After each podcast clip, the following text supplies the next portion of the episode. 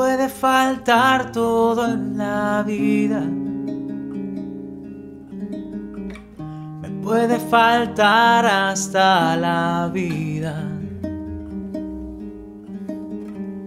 Pero nunca quiero que me falte el deseo de amarte hasta el final. Hola, ¿qué tal amigos? Sean bienvenidos nuevamente a este su podcast Camino a la Santidad.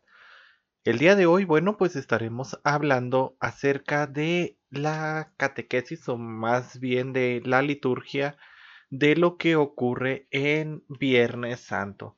Vaya que el Viernes Santo es un día muy ocupado. Yo recuerdo cuando me encontraba formando parte de la pastoral juvenil hace ya algunos ayeres y vaya, era de los días en los que teníamos nuestra Pascua juvenil, pero eran de los días más ocupados. Desde en la mañana andábamos moviéndonos y terminábamos prácticamente en la noche. Todo el día era eh, andar con actividades. Entonces, bueno, eh, comencemos propiamente de qué es lo que se realiza este Viernes Santo y sobre todo qué es lo que nos pide la iglesia al respecto.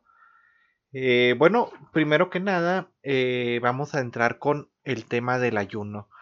¿Qué es el ayuno y por qué es necesario eh, para nosotros? ¿Para qué nos sirve? El ayuno, según lo que dice el Código de Derecho Canónico, bueno, pues es abstenernos de realizar este la comida, la de abstenernos de una comida, este y aparte abstenernos eh, sobre el consumo de carne. Yo me he fijado, al menos por estos rumbos acá en parroquias cercanas, que es muy común siempre que los um, personas que venden comida se acerquen al templo, pero es muy gracioso porque generalmente en Viernes Santo siempre se ponen puestos afuera de las misas, de las principales misas, pero a ofrecer comidas de carne, ya sea hot dogs, ya sea eh, banderillas, o sea, siempre eh, consumiendo carne y bueno, es algo interesante ver este punto y yo lo veo como que en cierta parte de cómo nos tienta el diablo. O sea, nosotros salimos de la misa, sabemos que ese día no debemos de consumir carne, debemos de abstenernos. Y sin embargo, ahí está la tentación enfrente de nosotros con la comida, el olorcito rico. Ahora bien, ¿cómo se maneja el ayuno? Este, dependiendo de la zona en la que vivamos.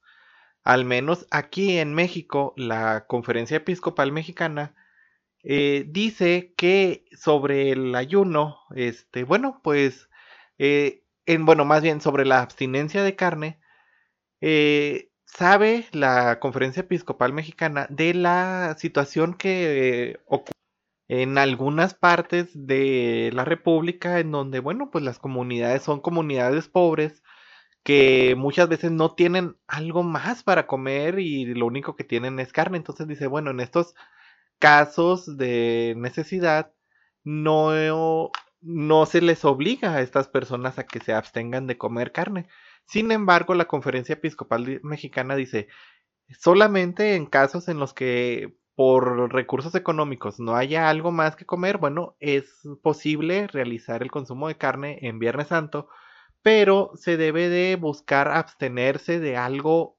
más que nos cause especialmente mm, gusto a nosotros. Por ejemplo, si yo soy alguien que soy adicto al celular y me la paso en el celular todo el día, bueno, pues voy a dejar ese día de utilizar el celular. Si yo soy una persona que se la mantiene criticando a los demás, bueno, pues ese día no voy a criticar. Es las recomendaciones que hace la Conferencia Episcopal Mexicana. También, ¿cómo nos eh, propone, eh, al menos aquí en la conferencia, la, el realizar el ayuno? Bueno, eh, dice que hay que abstenerse de la primera comida, en este caso el almuerzo o demás, nada más se permite tres comidas durante este día. Generalmente hay lugares en los que se realizarán las cinco comidas, que es, eh, al menos aquí como se conoce en México, bueno, pues es el desayuno, que es quitarse el estado de ayuno que se dio durante la noche, el almuerzo que es por ahí de mediodía, la comida propiamente, que en algunas partes, por ejemplo en España, me parece que el almuerzo es sinónimo de la comida como la hacemos aquí en México, eh, que ya viene siendo entre la 1 y 2 de la tarde, eh, una merienda a medio tarde, con fruta, algo por el estilo, y una cena. Digo, eso es lo que recomiendan a algunos doctores y demás, pero bueno, eh, ¿cómo es el ayuno para nosotros? La primera comida, este, bueno, no la realizamos, hay que abstenernos por completo. Durante el mediodía, el tiempo del almuerzo, la comida, depende de su zona, se me invita a realizar la comida como es normal y finalmente durante la noche realizar una comida que no llegue a ser del mismo tamaño que la comida principal del día. Simplemente mm, algo ligero, alguna fruta o algo. ¿Para qué nos sirve el ayuno? Bueno, pues nos ayuda a entender que los valores materiales no son todo en absoluto. El ayuno eh, quiere ser una voz profética que se va a introducir en nuestra vida para recordarnos que todo lo material es bueno, pero es relativo y que lo único absoluto es Dios en nuestras vidas.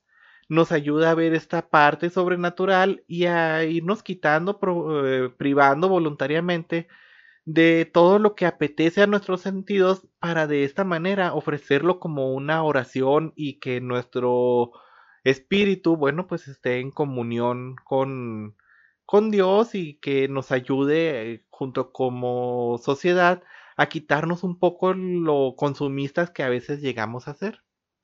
Hasta aquí el punto del ayuno. ¿Qué otra cosa vemos importante durante el Viernes Santo y que se recomienda? Rezar el Via Crucis. Eh, nosotros lo hemos estado rezando, al menos en el canal de YouTube, aquí en parte del equipo de Desde las Redes, que es a lo que pertenece nuestro podcast, eh, a este consorcio de centro de medios.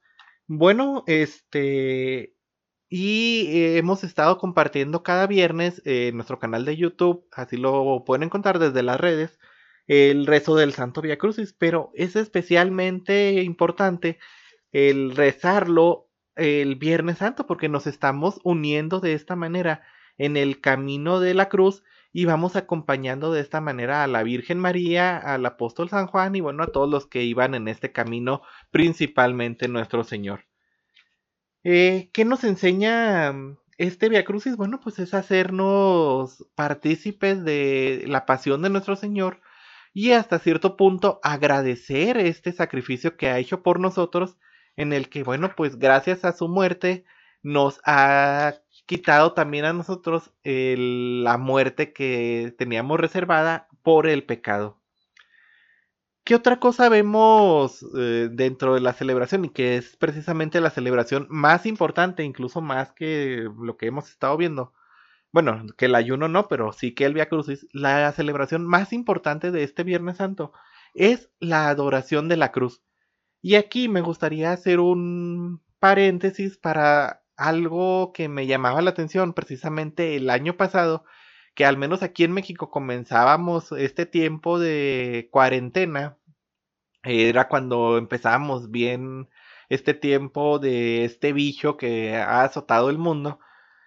Y bueno, este llamaba mucho la atención los actos que se realizaban en el Vaticano, sobre todo muchos uh, canales de YouTube, muchos canales de noticias y demás les llamó la atención el postramiento del Papa este, antes de comenzar la celebración de la Santa Cruz y muchos este, transgiversaron un poco el significado y decían que el Papa había hecho este gesto de postrarse ante el altar para pedir perdón por nuestros pecados y para pedir por la pandemia, etcétera, etcétera.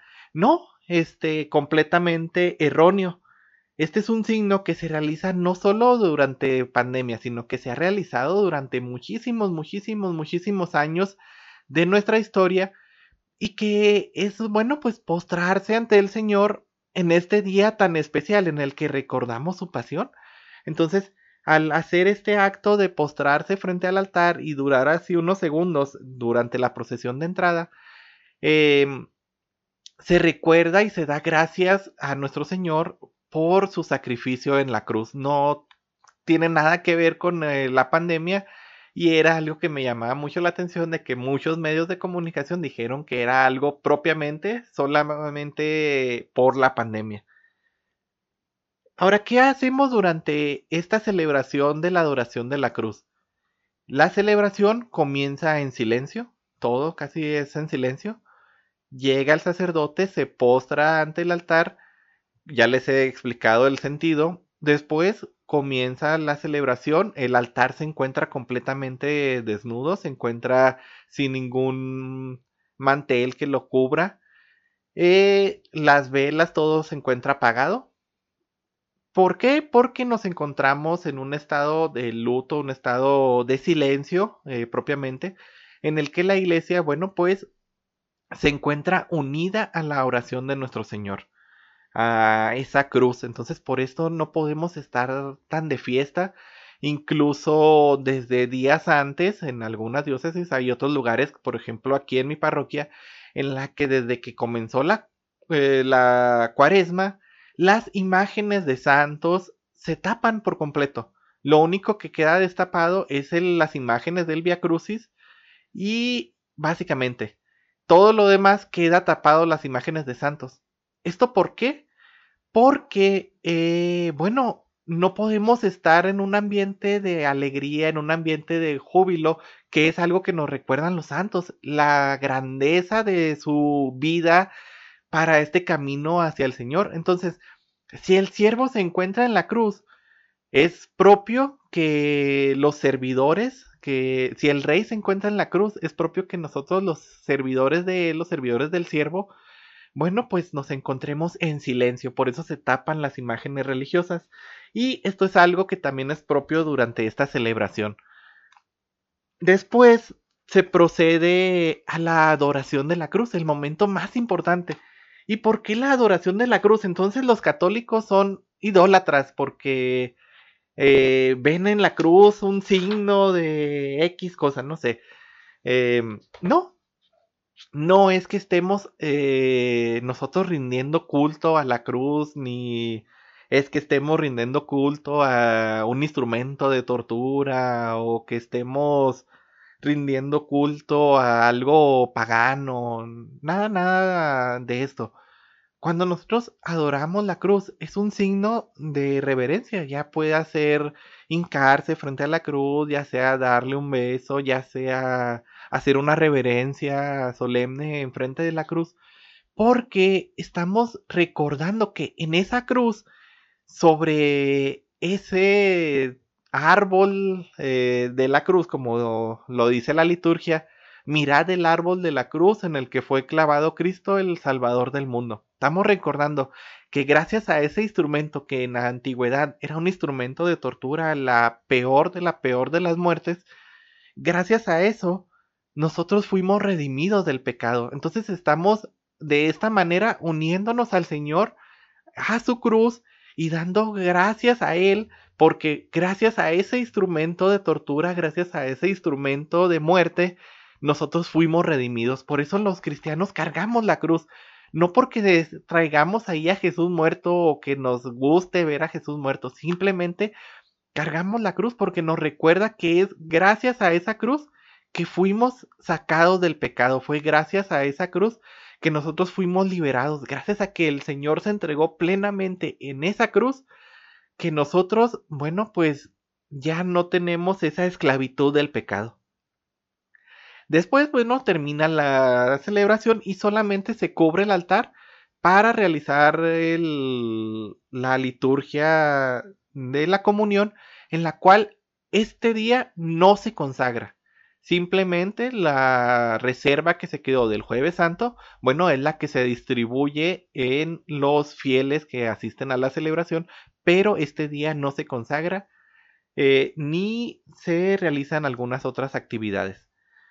Y bueno, este, finalmente, otra de las cosas que a veces es tradicional en algunas parroquias es la marcha del silencio durante la noche. En esta marcha vamos en silencio, como bien lo dice su nombre, acompañando a María en este camino al sepulcro de Jesús. Vamos acompañando a María en este camino de dolor y nos hacemos partícipes de este dolor de que sintió ella en aquel entonces. ¿Cómo se realiza? Bueno, pues es una procesión solemne en donde se lleva el cuerpo de Jesús, en algunos lugares se tiene la figura, la, el bulto de, de Jesús en el sepulcro, y se lleva de un punto a otro y termina con un pésame a la Virgen, un rosario o algo similar. También en el canal de YouTube lo estaremos compartiendo este pésame a María en la que nos haremos partícipes de los dolores que fue sintiendo eh, a lo largo de toda su vida. Y bueno, este va junto con, con pegado. La marcha del silencio termina junto con el pésame a María en la que se da finalizado este día.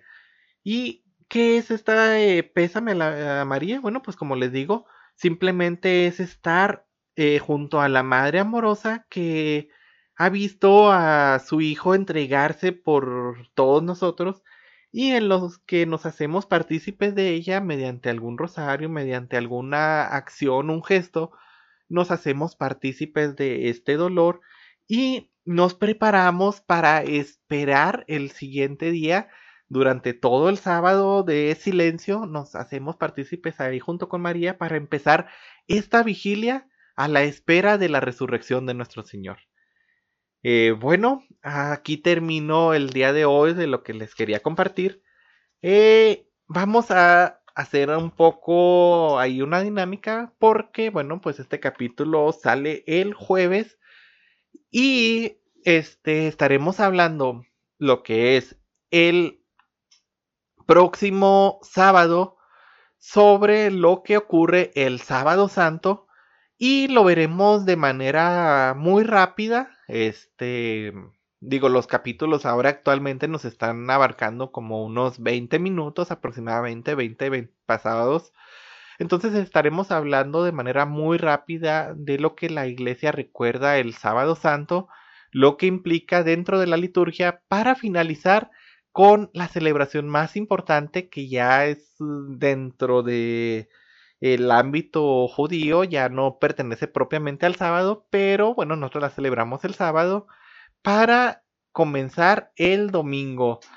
Y es la vigilia pascual. Entonces veremos muy rápidamente lo que se celebra, lo que la liturgia nos marca para el sábado santo y veremos todos los signos importantes que se ven en la em, vigilia pascual. Y bueno, pues hasta aquí este terminamos este capítulo. Ya estaremos hablando el sábado de, de este sábado santo y hablaremos de esa noche tan gloriosa en la que nuestro Señor, bueno, pues resucitó. Dichosa la noche, como dice la liturgia, dichosa la noche que solo ella conoció el momento de la resurrección de nuestro Señor. Eso es todo de mi parte, hermanos. Espero que estas charlas breves, pero concisas, les ayuden para vivir de una mejor manera nuestra Semana Santa, principalmente los días más importantes de nuestra Semana Santa, el Trido Pascual, incluyendo el Jueves Santo. Bueno, eso es todo de mi parte. Que Dios los bendiga y nos seguimos viendo. Hasta luego. Hasta la te amo, Señor. Ya no quedan dudas en mi corazón de que te amo, de que te amo. Señor.